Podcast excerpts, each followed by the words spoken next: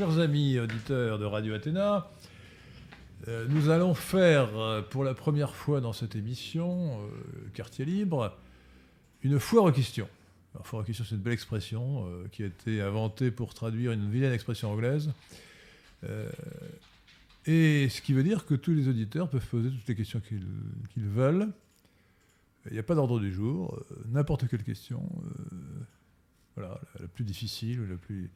Et si je ne sais pas, euh, bien je ne répondrai pas, mais peut-être que à ce moment-là, c'est Victoire ou Jules Legrand euh, qui répondra à ma place.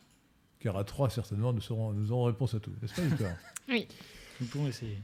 Voilà. Alors, euh, il y a quand même quelques sujets avant que Victoire ne nous lise quelques questions des auditeurs. euh, je voudrais évoquer quelques sujets qui me viennent à l'esprit dans cette foire aux questions. Les élections européennes, pour commencer, les gilets jaunes, le grand débat, et peut-être, si la religion vous intéresse, le sujet est quand même central, euh, c'est la crise de l'Église catholique avec euh, le document qui vient de paraître et qui a été envoyé aux évêques par 19 théologiens qui démontrent par A plus B que le pape François est hérétique. Euh, ce qui pour des chrétiens évidemment est quelque chose de troublant, sachant que ça a déjà eu lieu dans l'Église. Le pape Honorius a été déclaré hérétique euh, parce qu'il soutenait l'hérésie monophysite par le concile, par le troisième concile de Constantinople. Donc c'est déjà arrivé et il faut à ce moment-là évidemment que le pape soit déposé. Euh, donc s'il y a des questions sur la religion et l'Église catholique en particulier, euh, je peux aussi parler de l'islam, euh, du bouddhisme si vous le souhaitez, enfin avec une modeste lumière sur le sujet, qui sont quand même plus grandes pour le christianisme et particulièrement pour le catholicisme. Alors pour les élections européennes, commençons par les élections européennes, 33 listes ont été, déposées. La clôture des inscriptions, c'était vendredi dernier à 18h, donc on ne peut plus déposer une 34e liste. Alors, euh, évidemment, euh, comme vous, je regrette qu'il n'y ait pas de liste du Parti national libéral du PNL. Alors, la raison est simple, c'est qu'il nous fallait au moins un million d'euros, plutôt 2 millions d'euros, et que nous ne les avions pas. Alors, j'ai demandé à Victoire de nous les prêter. euh, Victoire a, retourné son gousset, mais elle n'a pas trouvé un million d'euros. Hein, N'est-ce pas, Victoire? Oui, c'est vrai, je n'ai pas d'argent. alors pourquoi faut-il un million d'euros? Parce que il ne sert à rien- il n'est pas difficile de faire une, une liste de 79 élus, candidats, pardon, qui seront peut-être élus. Mais euh, ça ne sert à rien euh, si les électeurs n'ont pas le bulletin de vote dans le bureau de vote. S'ils ne reçoivent pas par la poste la profession de foi et un bulletin de vote. Et c'est cela qui coûte cher. Alors, si on fait une liste, qu'on n'a pas d'argent pour donner des bulletins de vote, on n'a pas de voix. Je me rappelle que la liste de l'Alliance royale euh, avait proposé aux, électeurs d'imprimer leur bulletin de vote sur leur site. Bon, euh, avec ça, on a 300 voix pour toute la France. hein, c'est complètement dérisoire. Euh, donc, cela nous a paru inutile et dérisoire, d'autant plus que euh, les règles, les règles de, du scrutin ont été changées pour être encore moins démocratiques et euh, les listes qui n'ont pas d'élu au, au Parlement euh, n'ont droit qu'à deux minutes de présence d'antenne. Alors deux minutes, euh, on dirait qu'une une vidéo de Jules Legrand en deux minutes, ça peut peut-être euh, renverser la tendance. J'aurais fait de mon mieux, mais Euh, voilà pourquoi il n'y a pas de liste du PNL, ce qui ne veut pas dire que nous n'inter- nous n'interviendrons pas. Nous intervenons dans le débat euh, en donnant une consigne de vote. Nous avons toujours fait, cela. Alors je ferai le moment venu, c'est-à-dire avant, le- dimanche 26 mai, évidemment avant l'élection, une vidéo pour euh, donner une consigne de vote, mais déjà, à vrai dire, je ne veux pas maintenir euh, l'interrogation très longtemps, car il me paraît évident euh, qu'il faut faire un vote intelligent. D'abord, il faut voter. Dans les élections, il faut toujours voter. Euh, il faut voter euh, pour le meilleur si on peut, au moins pour le moins mauvais. Euh, certains euh, obstinés, euh, ou peut-être idiots, dans certains cas, il ne faut pas ex- exclure cette hypothèse, hein, m'ont reproché d'avoir appelé à voter Fillon en 2017. Alors, François Fillon n'était pas euh, idéal. La preuve, d'ailleurs, c'est qu'il s'est rallié piteusement à Macron le soir du premier tour. Mais l'équation était assez simple. Euh, François Fillon était le seul qui put battre Emmanuel Macron. au second tour. Je ne dis pas qu'il l'aurait forcément battu, je dis qu'il lui avait une chance alors que Marine Le Pen n'en avait aucune. Si euh, on considérait l'évidence, à savoir que Macron était le candidat de l'oligarchie cosmopolite, un ennemi de la France, il fallait tout faire pour que Macron fût battu. L'oligarchie cosmopolite a tout fait pour éliminer Fillon, c'était une raison pour tenter de le pousser, de le propulser au second tour. Par conséquent, je dis à mes amis qui me disent Ah ben j'ai voté, pour, euh, j'ai voté pour le Front National, c'est parce que j'ai toujours voté pour le Front National, je leur dis écoutez, bon, en l'occurrence, en votant pour Marine Le Pen au premier tour, vous avez assuré la victoire de Macron. C'est comme si vous, avez, voté Macron. J'ai du mal à leur faire comprendre, alors que c'est de la simple logique. À ce propos, euh, pour montrer qu'il faut voter intelligent, je pense à une brave dame de 84 ans qui disait, je crois, sur Twitter, ce qui prouve qu'il y a des clients de Twitter qui ont 84 ans. Euh, ah ben euh, je voterai pour les élections européennes, pour le Front National, le Rassemblement National maintenant, comme je, n'ai jamais changé d'idée. Alors je lui ai répondu, madame, vous, vous n'avez jamais changé d'idée. Mais le Front National a changé de nom, de président, de programme et d'idée. Et vous, ne vous en êtes pas aperçu. Alors, mon raisonnement est paradoxal parce que je vais quand même vous dire qu'il faudra voter cette fois-ci pour le Front National. Euh, en 2017, il fallait voter pour Marine Le Pen au second tour, bien entendu. Mais pas au premier tour. Et cette fois-ci, il n'y a qu'un seul tour, aux élections européennes du dimanche 26 euh, mai 2019. Et il faut voter, il faudra voter. Euh, vraisemblablement, euh, je ne vois pas comment on pourrait faire une autre hypothèse, euh, une autre recommandation pour le Rassemblement national, dirigé par Jordan Bardella, pour tenter, pour faire en sorte que la liste de Madame Loiseau de la République en marche ne soit pas en première position. L'idéal serait qu'elle fût en dessous de 20%. Ce serait merveilleux. Il faut tout faire pour que Macron soit humilié. Macron, c'est l'ennemi de la France. Ce n'est pas seulement l'ennemi de la droite, c'est l'ennemi de la France. Mais euh, je ferai dans, cette vidéo que je vous promets, euh, qui ne durera pas très longtemps, combien de temps m'accorderez-vous, Lucas euh, Combien de temps m'accorderez-vous, cher une quinzaine de minutes. Une quinzaine de minutes. Euh, bah, il faudra que je dise un mot des 33 listes. Hein, des 33 listes. Ah bah non, alors il va falloir plus, plus de temps. Non, je veux dire un mot, un mot, ça, c'est, un mot, ça c'est un, c'est nul, ça c'est nul. ah oui. Il y a une liste sympathique que j'ai vue dans la liste, je crois que ça, s'appelle euh, Reconquête, non, c'est la liste d'un parti qui s'appelle euh, Vincent Vauclin. Vincent Vauclin qui s'appelle Dissidence. française. Franchement, on pourrait en faire un, une succursale, une filiale du, PNL, ce garçon a de bonnes idées, me semble-t-il. Hein. Euh, pour autant, il n'a strictement aucune chance, donc euh, il ne faut pas gaspiller sa voix. alors, bon, simplement, voter pour Jordan Bordella, c'est quand, même, un peu gênant, parce que c'est le seul parti prétendument nationaliste. Alors, il faut, il éviter de penser à Marine Le Pen, évidemment, qui était cosmopolite en réalité.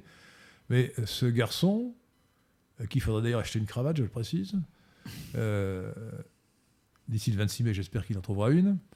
Euh, ce garçon, euh, qui est censé représenter les valeurs nationales, a un nom italien et un prénom anglais. Il ne s'appelle pas Jacques Dupont, Henri Lesquin, ou Victor Bétis, ou Jules Legrand, il s'appelle il s'appelle Jordan Bardella. L'immigration est une chance pour la France. Voilà, alors, euh, bon, euh, gilet jaune, gilet rouge, peut-être, euh, ou non. Alors, passons directement maintenant, pas, maintenant plutôt aux questions des auditeurs de Radio Athéna. Victoire. Alors, une question de Mariocine. Que pensez-vous de la corrida? La corrida? Je pense, écoutez, honnêtement, je suis partagé parce que je suis comme certainement cet auditeur attaché à protéger les animaux la souffrance animale, je combats vigoureusement euh, l'égorgement rituel caché ou halal, qui consiste à laisser, à torturer une bête en l'égorgeant sans l'avoir étourdi. Mais la corrida, c'est beau. La corrida, c'est beau, et le taureau est une bête féroce, et donc euh, le propre d'une bête féroce, c'est de combattre. Euh, alors simplement, la corrida d'aujourd'hui est un peu abattardie. Euh, on m'a parlé de la corrida d'hier où il y avait de vrais taureaux euh, beaucoup plus lourds et, des taureaux qui se faisaient tuer de temps à autre. Euh, la vraie corrida, c'est celle où parfois le, le- où le torero prend des risques. hein. À ce moment-là, c'est vraiment un combat entre, L'homme et la bête. entre l'homme et la bête. Et c'est beau. Alors, le taureau souffre peut-être, mais c'est un taureau. il peut souffrir. Voilà. Il peut souffrir, il peut mourir. Donc la corrida, pour moi, c'est superbe. Voilà. Je, vais choquer les amateurs des, euh, du misérabilisme animal. Euh, je suis absolument... euh, ah, je- attendez, je- j'en profite quand même pour vous faire une confidence. Je ne prends plus de foie gras. Depuis que ma fille m'a expliqué comment on gavait les oies. J'adore le foie gras. C'est absolument délicieux, mais on torture ces malheureuses bêtes. Et ben, je ne veux pas me rendre complice. Ouais. Alors que la corrida, c'est autre chose. C'est pas une malheureuse petite bête qu'on torture. C'est un, vigoureux taureau euh, qui, combat, qui combat un homme. Puis c'est- une esthétique. C'est une esthétique. C'est comme la chasse à courre, si vous voulez. La chasse à courre, c'est un côté très cruel, mais la cruauté peut passer lorsqu'elle est ennoblie par la beauté de la tradition. J'espère que j'ai répondu euh, correctement, en me mettant, d'ailleurs, euh, en me mettant mal avec tout le monde, d'une certaine manière. Certainement. Euh, avec, euh, les- défenseurs de la souffrance animale, etc., les amateurs de foie gras qui, eux, n'ont pas, renoncé à en manger. Vous avez vu Je ne mange plus de, cu- de cuisses de grenouille non plus. Ah parce oui. que, il paraît, alors, je, ça je n'ai pas vérifié, que en Hongrie, pourtant j'aime bien les Hongrois et Victor Orban, mais en Hongrie on arrache les, les pattes vivantes. les pattes à l'animal vivant. Ouais. C'est horrible. Ouais, ouais. Vous avez vu que Jordan Berdella s'est prononcé contre euh, Ah. l'abattage halal et. Excellent. Excellent. Excellent. Il a été très bon, là. Franchement. Alors, oui, Jordan Bardella, euh, en dépit de son prénom anglais et de son nom euh, italien, est quand même fort sympathique. Euh, je, je vais radoter, mais je trouve quand même qu'il sera encore plus sympathique avec une cravate. hein. Vraiment, c'est un côté démagogique. Et il. Alors. ah, à première vue, on peut dire que c'est la voix de son maître, pour ne pas dire la voix de sa maîtresse, ce qui serait, ce qui serait de mauvais goût. Euh, en fait, euh, en écoutant Bar- Bardella, je me perçois qu'il reprend ce que dit euh, Marine Le Pen, mais toujours en le droitisant du bon côté, enfin en, en le, en en prenant ce qu'on peut en extraire de bon, en l'e- en l'extrayant de sa gangue. Donc il est vraiment, en plus il a 23 ans, euh, franchement, euh, voilà, bah, j'espère que monsieur comment Mario Signe sera satisfait de ma réponse, sinon il peut en poser une seconde, parce que j'aggrave mon cas. Alors, une question de Grégoire. Les deux évidences professées par Pareto et que vous faites vôtres, selon lesquelles les mots ne sont que des étiquettes et que les discussions politiques peuvent durer indéfiniment parce que les interlocuteurs n'emploient pas le même mot dans le même sens, ne devraient-elles pas s'accompagner logiquement, pour y souscrire, de l'arrêt de toute tentative de produire un discours politique? Euh, attends, répéter la question parce que j'ai une distraction. Alors, eh, non, alors, je, répète cette formule qui est en fait une évidence. Pareto a dit des choses beaucoup plus, euh, beaucoup plus fortes, mais euh, parfois des évidences sont nécessaires. Euh, les mots sont des étiquettes pour désigner les choses, et par conséquent, c'est vraiment une, phrase qu'il faut avoir en tête. C'est-à-dire, c'est ce qu'on appelle. Alors, Saussure a dit ça de manière plus. Plus, savante. Euh, il a dit, euh, c'est l'arbitraire du signe. hein. Euh, le mot table pourrait désigner la chaise, le mot chaise pourrait désigner la table. Bon. C'est tout ça parfaitement été arbitraire. Et dans la discussion politique, il est clair que très souvent, les discussions durent indéfiniment parce que les gens ne prennent pas le mot dans le même sens. Je vais prendre un exemple majeur que j'ai d'ailleurs traité dans la vidéo sur Maurras. C'est le mot république. Alors, le mot république a deux sens. Le mot république, ça vient du latin res publica. Res, la chose, publica, la chose, la chose publique. Ce qui veut dire en fait le, bien commun. Euh, et donc, dans l'histoire de la pensée politique, le mot, république a deux sens, euh, au moins. Euh, Le sens que lui donne Jean Baudin au XVIe siècle, c'est-à-dire le bien commun, tout simplement, le sens, le sens étymologique. Euh, sachant que le régime qui défend le bien commun peut être une démocratie, euh, peut être aussi euh, une monarchie. Et d'ailleurs, Jean Baudin, dans son livre sur la République, considère que le meilleur des régimes, c'est la monarchie. Donc pour lui, la République, la bonne, République, c'est la monarchie. Puis ensuite, il y a, il y a la définition négative, qui est en général retenue par la plupart des gens qui parlent de République. Pour, la République, c'est l'absence de monarchie. Mais si c'est. Alors, les mots sont des étiquettes pour désigner les choses. Alors, on peut effectivement prendre cette deuxième définition. Il y a ensuite ce que j'appelle le sophisme de Charles Maurras, qui consiste, après avoir pris la définition négative, à donner une définition positive. Si le mot de république s'applique à tous les régimes qui ne sont pas une monarchie, il n'a aucun contenu positif. Euh, on trouve toutes sortes de régimes qui ne sont pas des monarchies et, et qui sont extrêmement différents les uns des autres. Donc il n'y a plus de Le sens. régime de Vichy ou lui Le régime de Vichy, d'ailleurs, euh, le régime de Vichy qui ne voulait pas du mot république, est une république dans ce sens négatif, parce que ce n'était pas une monarchie. Oui, bien sûr. Voilà. Euh, alors, je, je pense donc qu'il faut en revenir au, au sens de Baudin et de la tradition euh, et donner un sens positif au mot république. Et ce qui m'amène à dire, d'abord que la première république n'était pas une république. Une dictature jacobine exercée contre le peuple qui a exterminé les Vendéens. Euh, donc en fait, euh, la République, euh, la Première République n'est pas une République. On peut considérer dans ce sens d'ailleurs que la, la Restauration était une République, au sens de, elle défendait, la- elle défendait le bien commun, que la Deuxième République en était une aussi, et que la Troisième République en, en- était une aussi, au moins jusqu'en, euh, à vrai dire, euh, euh, jusque dans les années 70.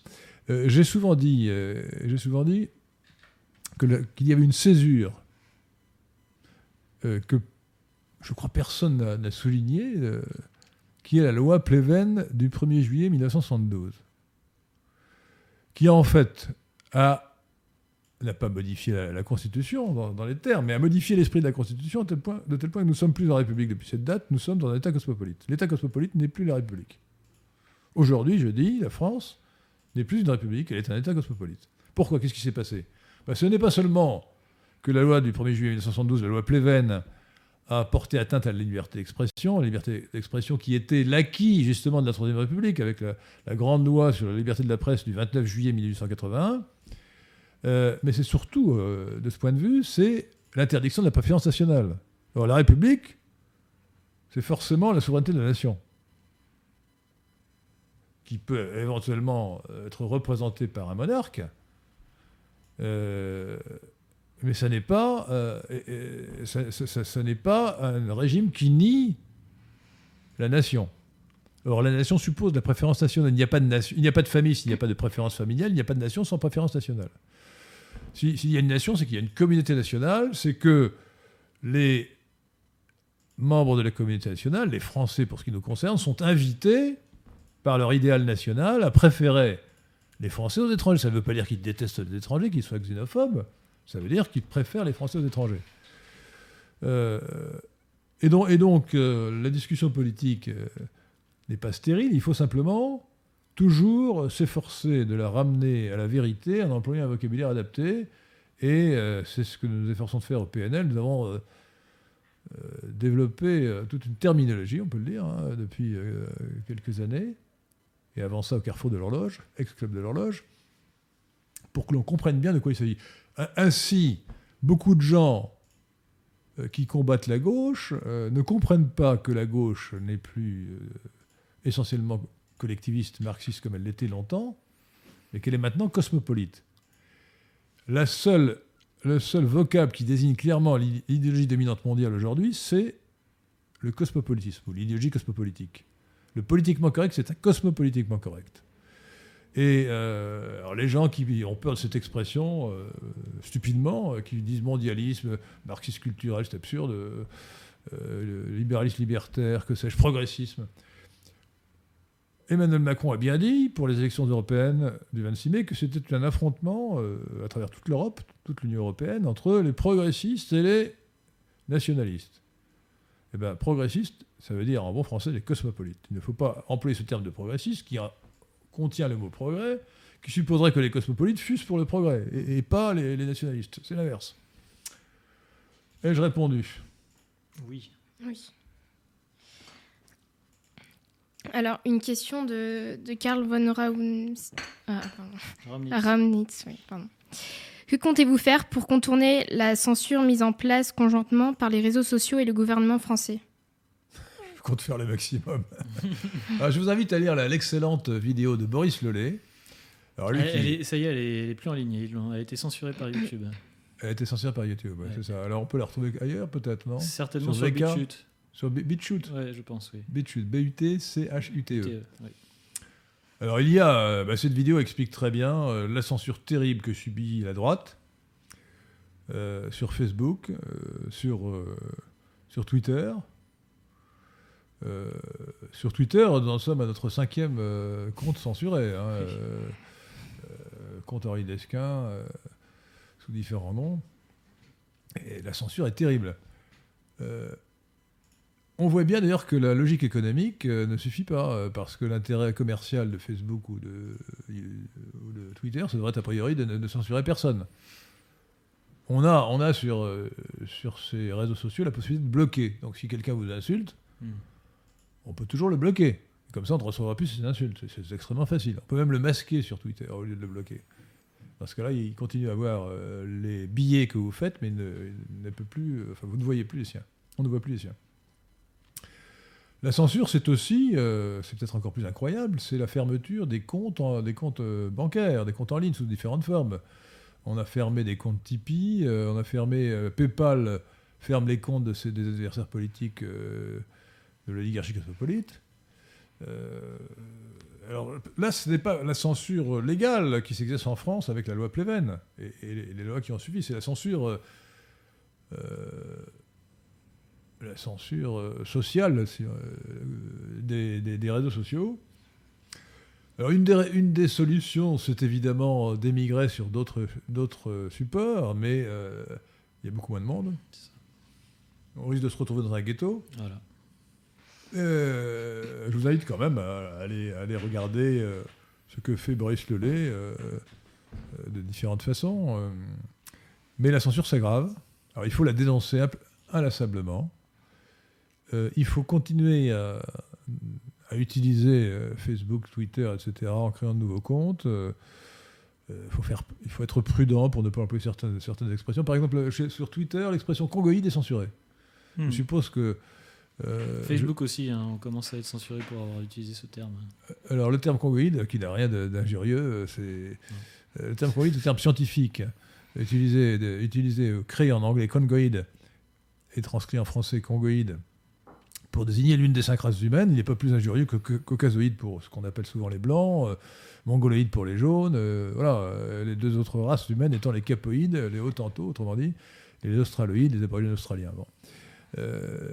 Ce terme, alors peut-être que les gens ont cru que la première syllabe était injurieuse, congoïde, mais c'est simplement parce que Carleton euh, le grand savant qui a établi la classification définitive des races humaines, qui est mort en 1981, a pris pour chaque race, pour chacune des cinq grandes races, euh, une région de référence par, de manière conventionnelle, et donc le Congo pour l'Afrique noire, pour les Noirs d'Afrique. Euh, J'ai une question. Question de bloqué sur euh, la toile, je traduis.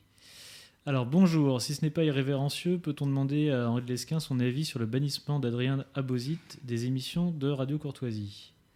Et peut-être son avis sur l'avenir de celle-ci. Merci. Bah non, c'est pas du tout indiscret. Écoutez, je ne savais pas qu'Adrien Abosi avait été, avait été banni. Euh, Dominique Paoli, qui à la suite d'un complot, vous voyez que les complots ça existe, euh, s'est emparé de Radio Courtoisie, euh, est nul. Est nul, et de plus, c'est un condole euh, minable euh, qui exerce une censure euh, totalement délirante. Euh, le mot race, par exemple, est interdit à Radio Courtoisie, vous voyez, euh, maintenant, depuis, le putsch de 2017, le putsch. Euh, et donc, euh, Abosi est un homme remarquable qui a une émission à Radio Athéna. Euh, je ne suis pas évidemment d'accord avec toutes ses thèses, notamment avec ses thèses sur l'Église catholique. Euh, il, est, même plus cédé-vacantiste, lui, il est ecclésio-vacantiste. C'est-à-dire qu'il considère que l'É- l'Église est tellement tombée dans l'hérésie que, plus rien ne, vaut. C'est une position qui me paraît indéfendable et qui serait désespérante s'il était vrai. Euh, mais c'est un homme de grand talent, et je vous signale son livre Capital sur l'affaire Dreyfus, qui, re- qui date de 2018, enfin qui est tout récent, et, et où il démontre euh, par A plus B que Dreyfus était coupable. Voilà. Alors, je vous- dois vous dire que j'avais considéré, euh, j'avais plutôt réservé mon jugement, j'avais lu des livres sur l'affaire Dreyfus, qui étaient écrits toujours par des Dreyfusards, par des gens partant de l'innocence de Dreyfus, c'était toujours très compliqué. Euh, Ça n'était pas du tout clair. Et là, enfin, la lumière est apparue, euh, la démonstration très précise, très complète. Il est clair, certain, que le capitaine Alfred Dreyfus a trahi la France en donnant des secrets militaires à l'Allemagne, qui était notre ennemi, qui, avec, qui, venait de nous faire la guerre, la Prusse, l'Allemagne, venait de nous faire la guerre, et allait nous faire la guerre en 1914. Euh, donc Alfred Dreyfus est un traître, il aurait dû être fusillé, non pas condamné à, l'île du diable. Euh, alors, euh, c'est une question de fait, un jugement de connaissance et pas un jugement de valeur. Que vous vouliez ou non qu'il soit innocent, quelle, que soit votre préférence, il faut analyser les faits. Dreyfus était coupable. Voilà. Et il y a eu une énorme, une énorme campagne qui a été organisée. Euh, et la droite s'est montrée particulièrement stupide en l'occurrence, puisqu'il fallait laisser, il fallait pas entrer dans le tomber dans le panneau consistant à dire mais nous sommes prêts à condamner un, euh, innocent, euh, à ne pas lui accorder le bénéfice du doute, parce qu'il faut défendre l'armée. Non, il, fallait, refuser un débat de cette nature, il fallait dire nous nous, contentons de, laisser les, juges se prononcer sur le dossier, et nous refusons d'en faire un débat politique. Euh, avant Dreyfus, une dizaine d'espions euh, allemands avaient été arrêtés et condamnés. Ça n'avait jamais fait d'histoire. Là, il est clair que c'est un complot juif qui était à l'origine de l'affaire Dreyfus, monté par le frère de, Dreyfus, Mathieu, monté par euh, Bernard Lazare, qui est d'ailleurs un, homme intéressant avec son livre sur l'antisémitisme, et monté par un certain Renac. Renac. Et ils ont monté un complot. Ensuite, ils ont été aidés financièrement par les Rothschild c'était en quelque sorte, c'est en quelque sorte une répétition de ce qu'est devenu la religion de la Shoah, si vous voulez. Il s'agissait de faire du juif la victime. Et peut-être faudra-t-il faire une émission non pas sur la culpabilité de Dreyfus, mais sur l'affaire Dreyfus elle-même, sur le plan politique, parce qu'elle me paraît totalement significative de la façon euh, euh, stupide dont la droite se comporte depuis trois siècles. C'est-à-dire qu'elle, systématiquement, elle adopte une stratégie débile je, peux revenir en arrière sur le terme de république, adopter le sophisme de Maurras consistant à, donner euh, un, sens positif euh, à une définition négative de la République, donner, abandonner à l'adversaire le beau mot de République qui veut dire Respublica, c'est stupide. Un royaliste devrait dire la bonne République, comme Jean Baudin, c'est la monarchie. Ça devrait être ça, c'est logique. Euh, et d'ailleurs, les, les, contre-révolutionnaires dont je fais partie, dont je m'honore de faire partie, ne devraient jamais dire les Lumières pour parler des philosophes, du philosophisme du XVIIIe siècle. C'est un terme de propagande. C'est un terme de propagande qu'ils ont inventé, que, les adversaires reprennent stupidement. Il faut, vous, dites le, philosophisme, les philosophistes, ou les mauvais philosophes, mais ne dites pas, ne dites pas les Lumières. Enfin, c'est vraiment. Parce que si, si eux, c'est les Lumières, ce sont les Lumières, alors, alors ceux qui sont contre eux, contre leur idéologie de la table rase, eh ben, ce sont des obscurantistes. Hmm. De même, euh, le terme de progressiste aussi doit être éliminé parce qu'il contient le mot progrès. Et il, faut, il faut être pour le progrès, évidemment. Il faut être, le vrai progrès est fondé sur la réaction, vous êtes bien d'accord La réaction contre la décadence, contre le déclin. Victoire. Alors, nous avons plusieurs questions de Cédar Puchor. Quels sont vos compositeurs préférés? Quel est mon compositeur préféré? Ben, Je vous répondrai en vous disant quel est le, mon morceau de musique préféré. Alors, je, suis quand même. Euh, ça n'a rien à voir avec le sujet, mais bon, après tout, je vais promis de parler de tout. Donc. Euh, je préfère l'opéra. Voilà. Je préfère l'opéra. Euh, alors, dans l'opéra, j'ai trois opéras préférés, qui sont trois compositeurs différents. Don Juan de Mozart, Tristan et Iseux de, Wagner, et puis la Norma de Bellini. Euh, donc voilà, mais euh, j'ai envie d'ajouter un quatrième, dont euh, l'œuvre est, dédaignée par des critiques grincheux comme Rebatté, qui est tout simplement fausse. Fausse de Gounod, je veux dire Gounod. Hmm. le, fausse de Gounod, écoutez, c'est un bijou. je, dis un bijou parce que l'air des bijoux de Faust, j'en veux beaucoup à Tintin d'ailleurs, qui dans, qui dans la Castafiore, c'est ça, les bijoux de la Castafiore, c'est moqué, moqué de l'air des bijoux. C'est ravissant. Écoutez, si jamais vous réussissez à le récupérer dans, sur, sur YouTube, euh, vous, devriez le passer dans l'émission. Je le passerai, oui.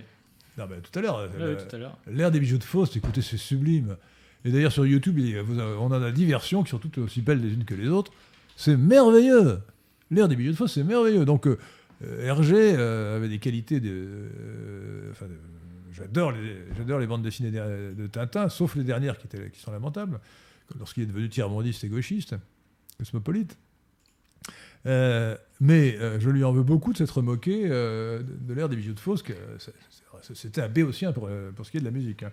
Bon, alors cela dit, bon, j'admets que le plus grand compositeur français, c'est Debussy.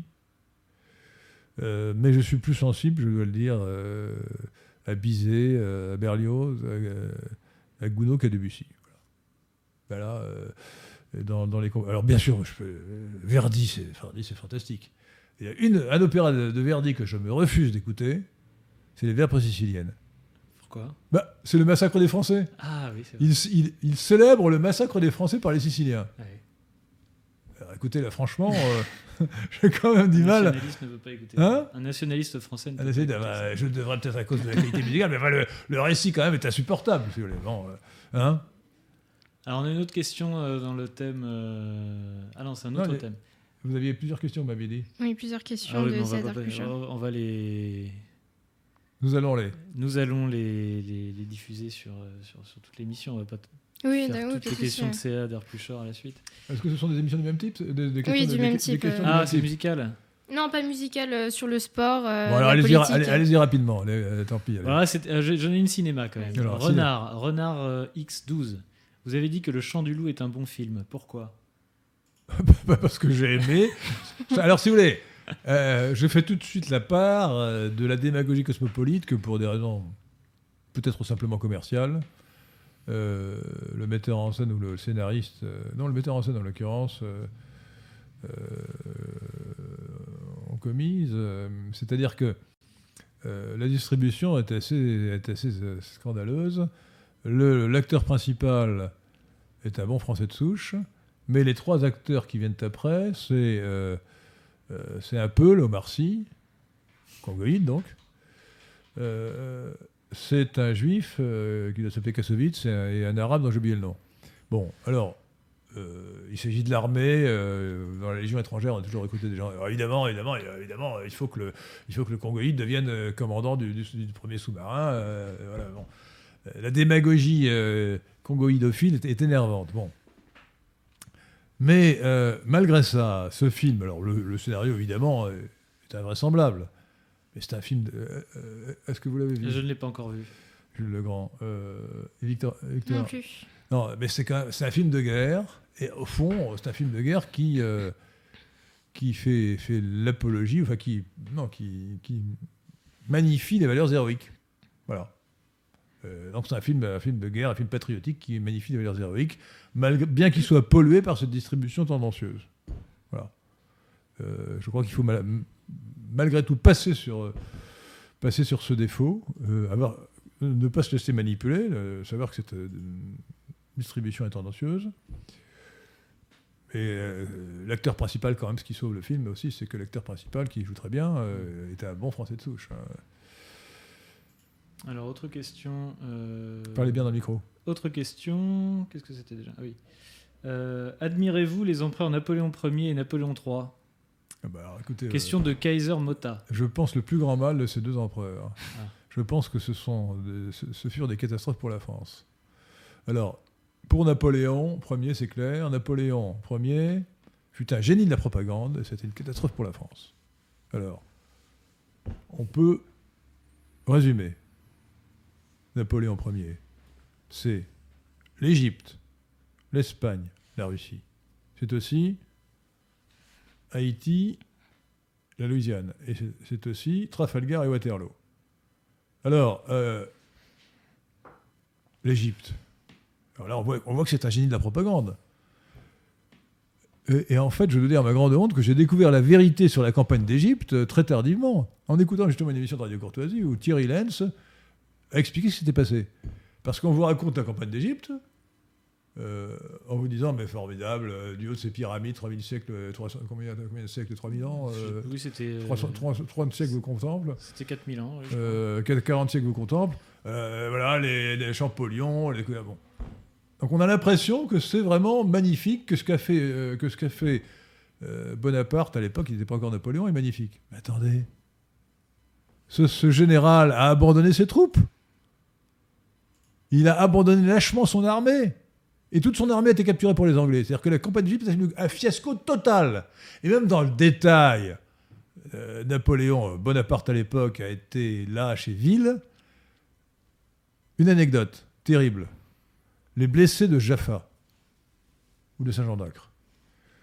Euh, Bonaparte met le siège autour de Saint-Jean d'Acre, qui était tenu par les Turcs. Et euh, au bout d'un certain temps, son armée est minée par la dysenterie et il lève le siège. Eh bien, il a abandonné ses blessés.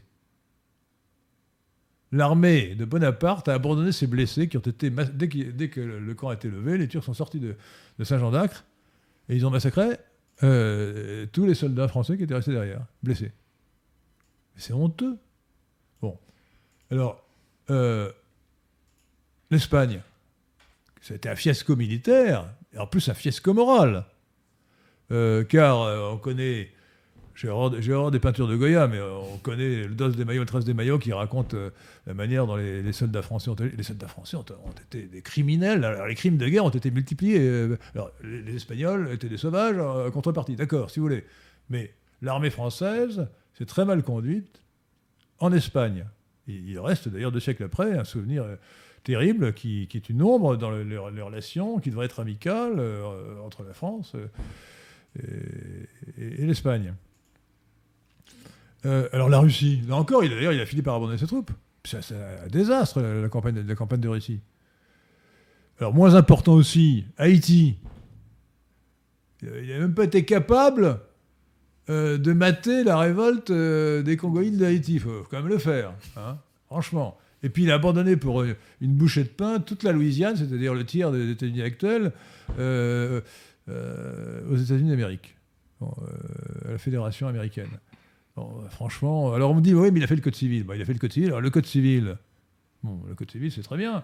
Euh, dans l'ensemble, c'est très bien écrit, parce que ça reprend d'ailleurs presque texto euh, les, écrits de Jean Demas, du grand jurisconsulte, du, janséniste, le plus grand jurisconsulte français d'ailleurs, euh, du XVIIe siècle, Jean Demas, D-O-M-A-T. Et euh, donc il y a beaucoup de bonnes choses. Mais il a introduit dans le code civil deux choses inacceptables et maléfiques le partage des héritages et l'abaissement de la femme. La femme n'était pas l'égale de l'homme sous l'Ancien Régime, mais elle avait beaucoup de droits. Une femme qui n'était pas mariée avait, des droits. Euh, il y avait même des femmes qui ont voté pour le, les, les, États généraux en 1789. Euh, il a fallu que Napoléon dise la femme est une, est une éternelle mineure. Donc jusque dans les années 1960, une femme mariée ne pouvait pas ouvrir un compte en banque sans l'autorisation de son mari vous rendez compte? Ça peut être un idéal, euh, donc il a vraiment abaissé la femme. Et puis, plus grave encore, il a euh, décrété la division obligatoire des héritages. C'est une atteinte au droit de propriété, puisque l'homme qui lègue euh, son, bien devrait avoir le droit d'en disposer à, sa guise. Donc la liberté de tester est une conséquence légitime du droit de propriété. Mais il faut voir qu'une des conséquences dramatiques, ça a été de porter encore plus atteinte à la natalité française. Pourquoi? Parce que le, paysan euh, qui avait euh, une ferme de 10 hectares n'avait pas envie d'avoir quatre enfants qui auraient eu chacun 2 hectares et demi. Et, donc, le, gros bourgeois non plus ne voulait pas. Enfin bon, pour éviter la division des héritages, euh, les familles françaises ont eu encore moins d'enfants. Alors déjà que la France avait commencé dès le XVIIIe siècle, les Français avaient commencé, comme on dit gentiment, à tromper la nature, et donc la dénatalité française avait, commencé. Euh, eh bien, euh, le partage des héritages, qui était déjà immoral, puisqu'il porte atteinte, et qui est toujours valable aujourd'hui, hein, il porte atteinte à la liberté de tester, donc au droit de propriété, euh, a aggravé la crise de la, de la, natalité française. Et la France, qui était le pays le plus peuplé d'Europe, plus que la Russie à la fin du XVIIIe siècle, eh bien, s'est fait déplacer, largement doublé, d'abord par la Russie évidemment, et puis par euh, euh, par euh, l'Allemagne, bien sûr, l'Angleterre. Euh, L'Angleterre a quatre fois moins d'habitants que la France au XVIIIe siècle, et maintenant, elle en a plus. donc, donc, Napoléon a été, je ne dis pas qu'il n'a rien fait de bien, Mais globalement, le bilan de Napoléon est catastrophique. Alors, ne parlons pas de Napoléon III. euh, Son équipée mexicaine a été calamiteuse. Alors la guerre de Crimée a été victorieuse, sauf que nous n'avons rien à faire en Crimée. Pourquoi il, a vraiment euh, euh, travaillé pour le, roi d'Angleterre, non pour le roi de Prusse, et pour les Turcs. Enfin, vraiment, la guerre de Crimée qui a été quand même très cruelle a été une sottise. La, Fr- la France n'avait pas d'intérêt. Alors, oui, bon, Napoléon III nous a quand même laissé, en plus, en plus euh, euh, Nice euh, et la Savoie. Mais il nous a fait perdre l'Alsace, l'Alsace-Lorraine. Ça compense largement. hein. Euh, je ne dis pas ça pour vexer les Niçois et les Savoyards, mais je veux dire, bon, et puis, ça a été un désastre militaire. quoi. La, la guerre de. Il a déclenché cette guerre de 70 dans des conditions totalement débiles, stupides. Enfin, vraiment. donc, euh, non, si on est objectif, il ne faut pas se laisser griser, se laisser euh, impressionner par la propagande euh, napoléonienne. Ce- ce- C'est une propagande qui déforme les faits. Alors on vous dit Austerlitz. Euh, Austerlitz peut-être, mais Waterloo a largement effacé Austerlitz. Voilà. D'ailleurs, il a fait pire, il a aggravé son cas parce qu'il était à l'île d'Elbe. Il ne pouvait pas y rester à l'île d'Elbe Il ne pouvait pas y rester Non, il a fallu qu'il revint pour que les conditions de la défaite soient aggravées. C'est vrai Une autre question? Euh, ben, On a une question de Jonathan Sturel. Que pensez-vous du général Boulanger? Un imbécile qui se suicide sur, le- sur la tombe de sa maîtresse, honnêtement, euh, que vous en dise de plus Non, il était. Euh, non, mais il aurait, il aurait pu, euh, il aurait pu peut-être représenter un courant. Enfin, il représentait un courant populiste, mais il n'a pas su l'incarner. Il a été lamentable. Et donc, c'est une illusion. Euh, question de Renard X12. Que pensez-vous des vidéos d'Isadora Duncan, notamment celle d'aujourd'hui avec le pédophile Cohn-Bendit Est-ce que vous l'avez vu Écoutez, je, je suis. euh, enfin, nous suivons, pardon. Isidora euh, Dun- Duncan, Duncan sur, euh, sur Twitter. Elle me paraît bien orientée. Voilà. Mais je n'ai pas vu cette vidéo, donc je n'en pense rien. Alors, en fait, oui, mais alors, cela dit, elle a quand même le- la raison de dire qu'il y a euh, dans euh, la classe politique, dans la classe médiatique, une indulgence à l'égard de la pédophilie qui est absolument extraordinaire. Je rappelle que euh, euh, je rappelle que comment s'appelle-t-il Frédéric Mitterrand, Mm. qui a avoué lui-même ces crimes de pédophilie commis, euh, commis en, en Thaïlande, Thaïlande, a été nommé ministre euh, par, euh, Sarkozy. par Sarkozy par Sarkozy lui-même. Euh, que Cohn-Bendit, qui raconte, qui raconte dans un livre qu'il adorait quand il était, quand il était enseignant dans une école primaire dissidente à Francfort, se faire tripoter la braguette par des petites filles de 4 ans, eh bien, a le succès que vous avez. Et, on a même envi- envisagé, il paraît qu'Emmanuel Macron a même envisagé de de lui mettre, de le mettre en tête de liste et ce serait lui qui aurait refusé. Bon.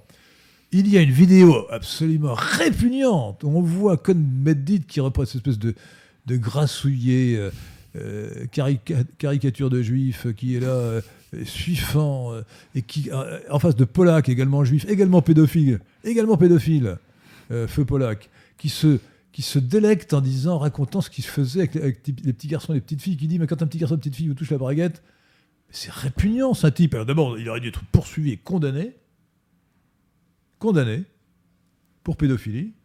Il aurait dû surtout être ostracisé définitivement, exclu définitivement de tout débat politique et médiatique. On ne devrait pas inviter dans les médias un type aussi répugnant. Voilà. Hein? Et quand on pense que ce type représentait mai 68, c'est que les abrutis chantaient à l'époque euh, Nous sommes tous des juifs allemands, comme Cohn-Bendit, euh, on voit ce que euh, le sens profond de ce mouvement de mai 68, qui est un mouvement de. bah, qui est le mouvement qui c'est la, quintessence du cosmopolitisme au fond, de l'idéologie cosmopolitique, qui est la négation des valeurs. C'est Cohn-Bendit, cette pourriture de Cohn-Bendit, ce pédophile de Cohn-Bendit. Alors, une question d'André Vanville. De nombreux patriotes espèrent l'aide de Trump ou de Poutine, mais pouvons-nous croire en une aide étrangère à notre propre, à notre propre peuple, à notre propre nation? Oui, bien sûr. mais il ne faut pas, faut pas, se faire d'illusions sur, sur ce qui peut venir de l'étranger. mais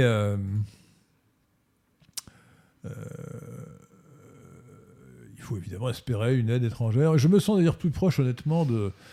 Je crois qu'ils ont plus intérêt à nous rapprocher des, gens comme Orban, Salvini, Kaczynski en Pologne. J'ai des réserves sur Poutine. Hein.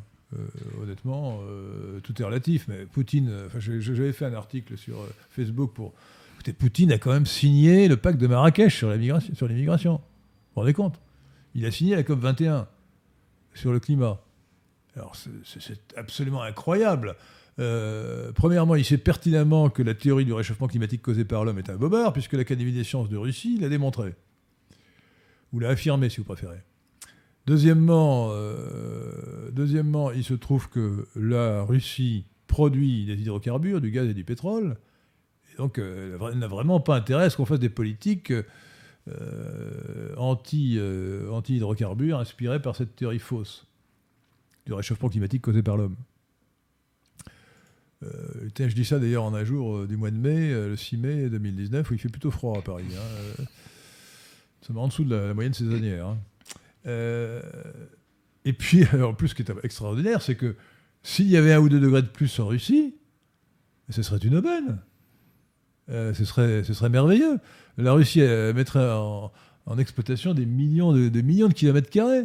donc vraiment, euh, bon, à côté de ça, Poutine n'a même pas été capable de, de, rétablir la peine de mort. Poutine est encore, est encore signataire de la, Convention euh, européenne des droits de l'homme est soumis à la juridiction de la Cour européenne des droits de l'homme. Euh, Poutine a fait une loi, une loi Guesso. Poutine, Poutine a fait. Poutine a conservé le mausolée, de, le mausolée de Lénine sur la place rouge, quand même. Enfin, écoutez. Alors, bon, euh, il peut, il peut se réclamer de l'Église orthodoxe, mais la, charogne de, de, Lénine est encore sur la place rouge, à côté du Kremlin. Bon, on a viré Staline, mais pas Lénine. Or, le plus criminel des deux, euh, c'est Lénine, puisque c'est Lénine qui est à l'origine. Staline, évidemment, euh, a eu plus de temps pour tuer. Mais, mais, Lénine est le premier coupable. Une question de Jean Capet. Ne pensez-vous pas Jean, que... Jean Capet, de la, famille, de la famille des Capet euh, oui. oui, sûrement. Un Capétien? Ne pensez-vous pas que la peine de mort est en contradiction avec la foi catholique? Alors, cher ami, vous ne connaissez vraiment strictement rien à la foi catholique. Euh, la peine de mort n'est nullement en contradiction avec la foi catholique. Euh, alors, il y a deux façons de le démontrer. La première, la plus simple, c'est de savoir que jusqu'à une date récente, euh, tous les théologiens, tous les pères de l'Église et docteurs de l'Église ont toujours considéré que la peine de mort était légitime. Et ils, ont, ils avaient a priori une meilleure connaissance de la foi que vous n'avez, cher monsieur. Bon. Le, Jamais, les pères de l'Église euh, n'ont dénoncé la peine de mort. Jamais. Euh, alors, maintenant, euh, il y a des gens assez naïfs pour dire Mais non, mais attention, vous n'avez pas lu le décalogue. Le décalogue, c'est une tueur à point. Chapitre 20 de l'Exode. Seulement, la bonne traduction, c'est. D'ailleurs, c'est la traduction de la Tobe c'est une commettre à point de meurtre. La meilleure preuve que c'est ça, c'est qu'au chapitre 21 de l'Exode, le code de l'Alliance, il est dit celui qui commettra un meurtre sera condamné à mort. Donc, si vous voulez, il faut vraiment ne pas connaître la Bible. Il suffit de lire quelques lignes plus loin pour voir ce que ça veut dire. Même si, même si on vous traduit Tu ne tueras point, euh, le, chapitre d'après vous dit euh, Celui qui a commis un meurtre sera condamné à mort.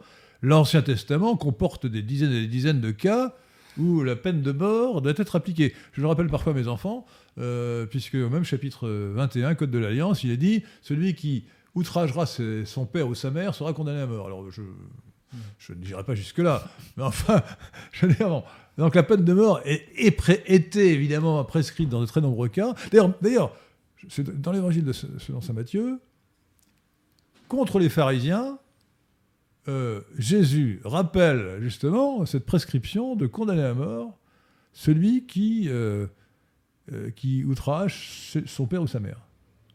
Euh, c'est pour vous dire à quel point. Euh, lisez, lisez, lisez, la Bible, cher monsieur, lisez le chapitre 20 le chapitre 21 de l'Exode, vous verrez ce que je dis est vrai. facile à vérifier, et vous verrez l'évangile de Saint Matthieu, je crois que c'est le chapitre 15, hein, me semble-t-il, de mémoire, où Jésus dit expressément contre les pharisiens, qui justement, réinterprété au nom de, ce qui, au nom de la loi orale de ce qui allait devenir le Talmud, euh, contredisait euh, l'Ancien Testament, il leur dit mais non, voilà. donc la peine de mort est juste, légitime et nécessaire. elle est nécessaire pour que le criminel expie pour lui-même le crime qu'il a commis, et aussi aux yeux de la société. Et c'est d'ailleurs pour ça qu'on pourrait penser que le fait qu'il y ait une peine de mort ou pas, c'est secondaire, mais l'idéologie cosmopolite en fait un sujet fondamental. Euh, dans euh, euh, le traité de l'Union européenne, il est dit qu'il faut être contre la peine de mort pour avoir le droit d'adhérer. Il faut, voilà, un pays qui a, qui a la peine de mort ne peut pas adhérer à l'Union européenne. C'est complètement incroyable. Ça prouve qu'on est vraiment au cœur de l'idéologie cosmopolitique. Pourquoi? Parce que quand il y a la peine de mort, on reconnaît la responsabilité de l'homme.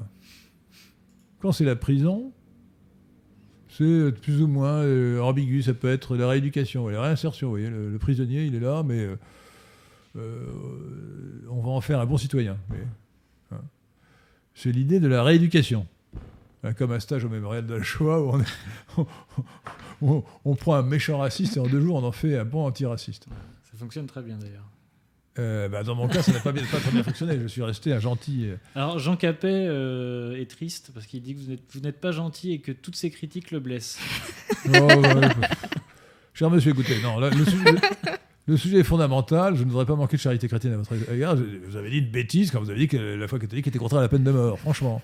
Mais que le pape François soit contre la peine de mort, comme il est hérétique, ce n'est pas très gênant. Hein. Voilà. Voilà. Allez, sujet suivant. une question de Jérémy Claxon. Quelle est votre pâtisserie favorite? Bah, Écoutez, moi, j'aime pas tellement les euh, je n'aime pas tellement les desserts, hein, franchement. Non, plus euh, café. Euh, non, à vrai dire, dans les pâtisseries, j'aime le chocolat. Voilà. Mais le chocolat ne m'aime pas, ça me donne mal à la tête. Donc, non, mais je suis. Je, ce que j'aime, ce que j'aime surtout comme pâtisserie, c'est la mousse au chocolat. C'est, tout ce qui est chocolat, vous voyez. Mais euh, je suis plutôt euh, plat principal, oui, euh, mmh. canard au sang, quoi. ou même simplement comme une entrecôte, quoi. Une question de François Ferdinand. Ne pensez-vous pas que le coût de la réimmigration sera nettement plus élevé que celui de l'immigration? Non, ça, ça, non, écoutez, je ne veux pas être insolent avec mes, questionnaires, mais, pas du tout. Le, coût de l'immigration, de regardez le programme, qui est le programme de réimmigration qui est sur le site lesquin.fr, lesquen.fr, vous verrez, ça ne coûtera rien. D'abord, parce que même s'il faut euh, raccompagner Manu Militari, un, un, immigré illégal à la frontière, eh bien, euh, euh, c'est lui qui paiera. on lui confisquera son argent s'il en a, et voilà. Euh, et ensuite, ça ne coûte pas grand-chose de mettre des menottes au poignet à quelqu'un et de transporter dans des bateaux. Hein. Bon. Euh, non, euh, alors, le principe de la réémigration est extrêmement simple. la réémigration, c'est les, gens qui sont en France. Pourquoi sont-ils en France? Ben, Soit ils sont français, donc par définition, un national français, un citoyen français qui a la nationalité française a le droit d'être en France.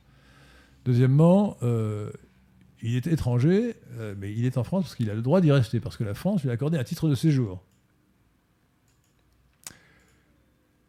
Ou bien, il est en France alors qu'il n'a pas le droit d'y être, c'est un immigré illégal. Alors la réimmigration repose sur un principe extrêmement simple. On ne, renouvelle pas le titre de séjour des immigrés, et quand il arrive à, son terme, eh l'immigré va partir, puisqu'il n'a plus le droit d'être en France. Alors s'il reste en France, il devient un immigré illégal. Alors on est ramené au problème, second problème, comment lutter contre l'immigration illégale?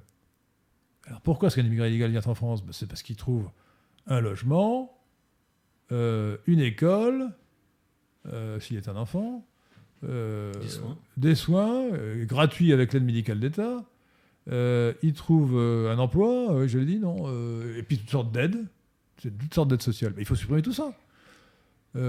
Vous savez que nous sommes dans un pays extraordinaire où euh, un immigré illégal, donc qui est hors la loi, euh, bénéficie donc de l'aide médicale d'État, donc il ne paye rien, alors qu'il ne cotise pas. Il a droit aux soins gratuits dans les hôpitaux, euh, ce qui est un scandale absolu. Et on lui accorde 75% de réduction sur le ticket de métro. C'est-à-dire que il est avantagé par rapport non seulement aux Français, mais par rapport à l'immigré légal.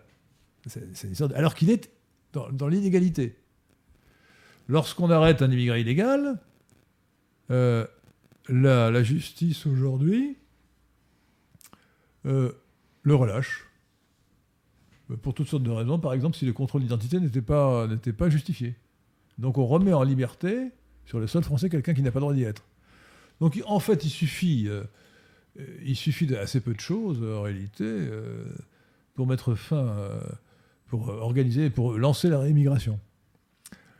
Voilà, euh, euh, interdisez, euh, punissez les gens qui emploient des immigrés illégaux, interdisez aux écoles de recevoir des immigrés illégaux, des enfants immigrés illégaux, supprimez toutes les aides. La seule aide qui soit concevable, c'est qu'il faut soigner quelqu'un qui est en train de mourir sur le, qui était en train d'agoniser sur le, sur le trottoir, euh, bon, là on le soigne. On le soigne, et dès qu'il est soigné, euh, on le remet dans un bateau. Voilà.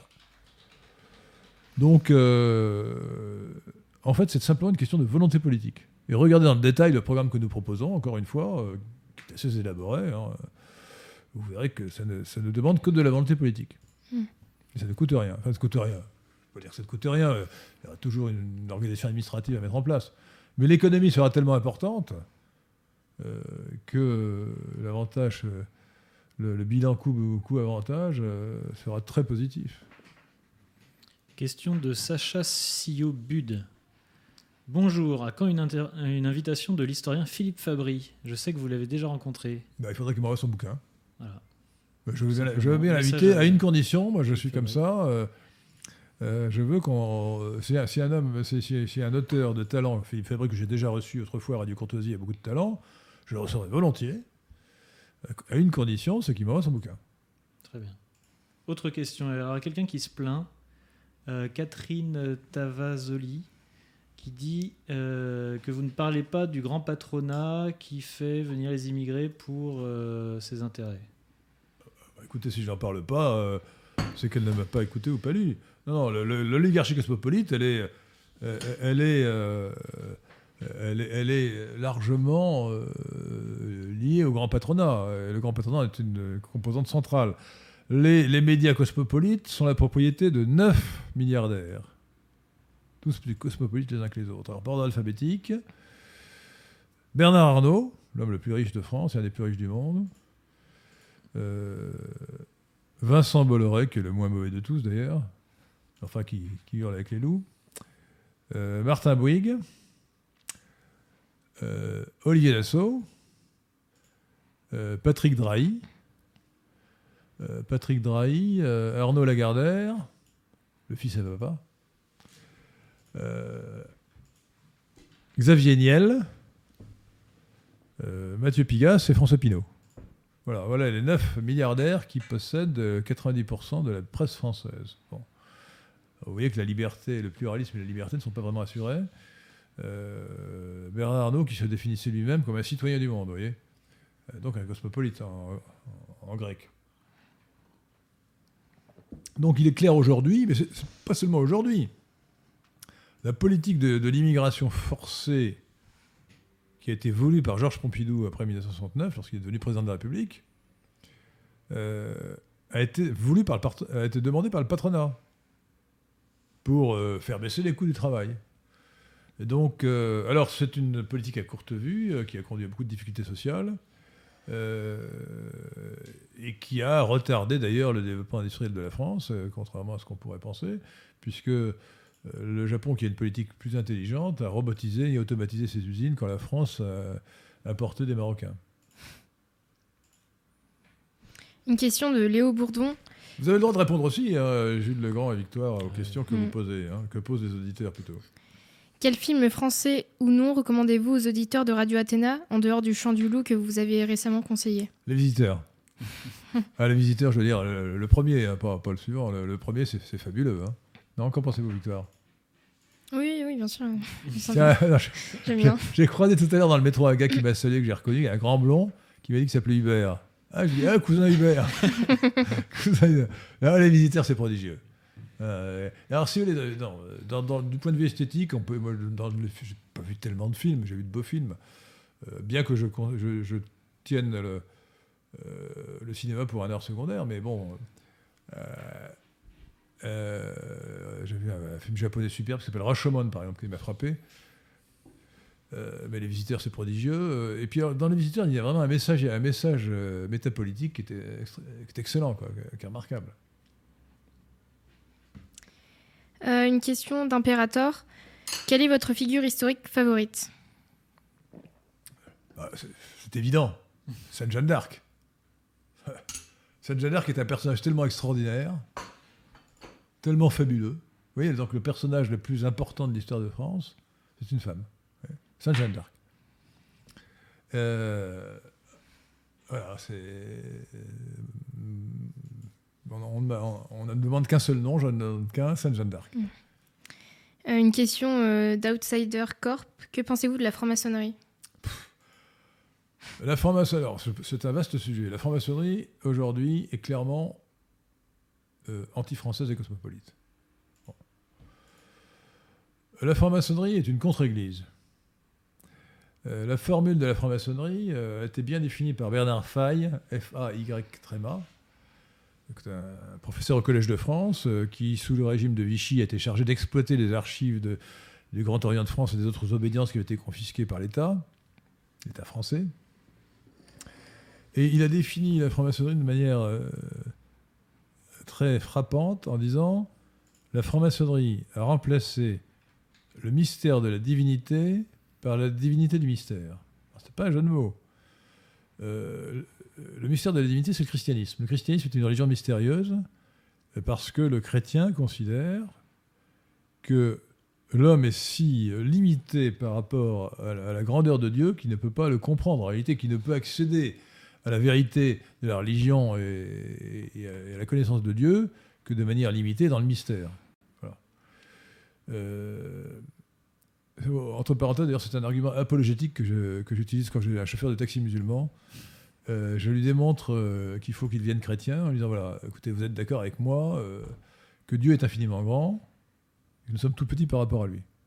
Donc notre, notre entendement ne nous permet pas d'accéder à l'infinité de Dieu. Et par conséquent, si une religion est vraie, c'était forcément une religion qui est fondée sur les mystères de la divinité. Votre religion, l'islam, est beaucoup trop simple. Le simplisme des vérités de votre religion fait qu'elle est forcément fausse. Par conséquent, si une religion est vraie, c'est plus probablement le christianisme que la vôtre. Euh, alors c'est vrai que je l'ai discuté avec, qu'avec des chauffeurs de taxi, non aussi avec une musulmane euh, voilée dans le métro. J'ai jamais réussi encore à les convertir en 5 minutes, mais enfin je n'espère pas d'y arriver un jour. Euh, donc, euh, alors la question c'était, pardon. euh, Que pensez-vous de la franc-maçonnerie Oui, Alors, de reviens à la franc-maçonnerie, donc, la, euh, donc la franc-maçonnerie a remplacé le mystère de la divinité par la divinité du mystère. Alors ce qui, est ambigu, ça veut dire que d'une certaine